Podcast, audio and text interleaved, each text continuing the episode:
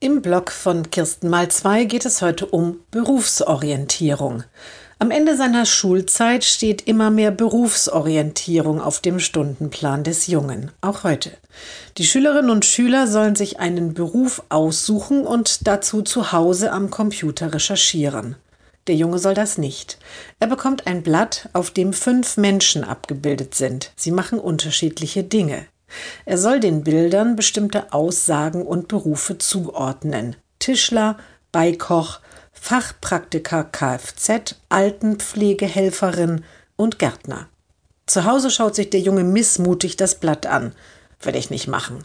Will ich nicht machen. Jedes der Bilder kommentiert er so. Schließlich zerknüllt er das Blatt und sagt, Arbeiten ist scheiße.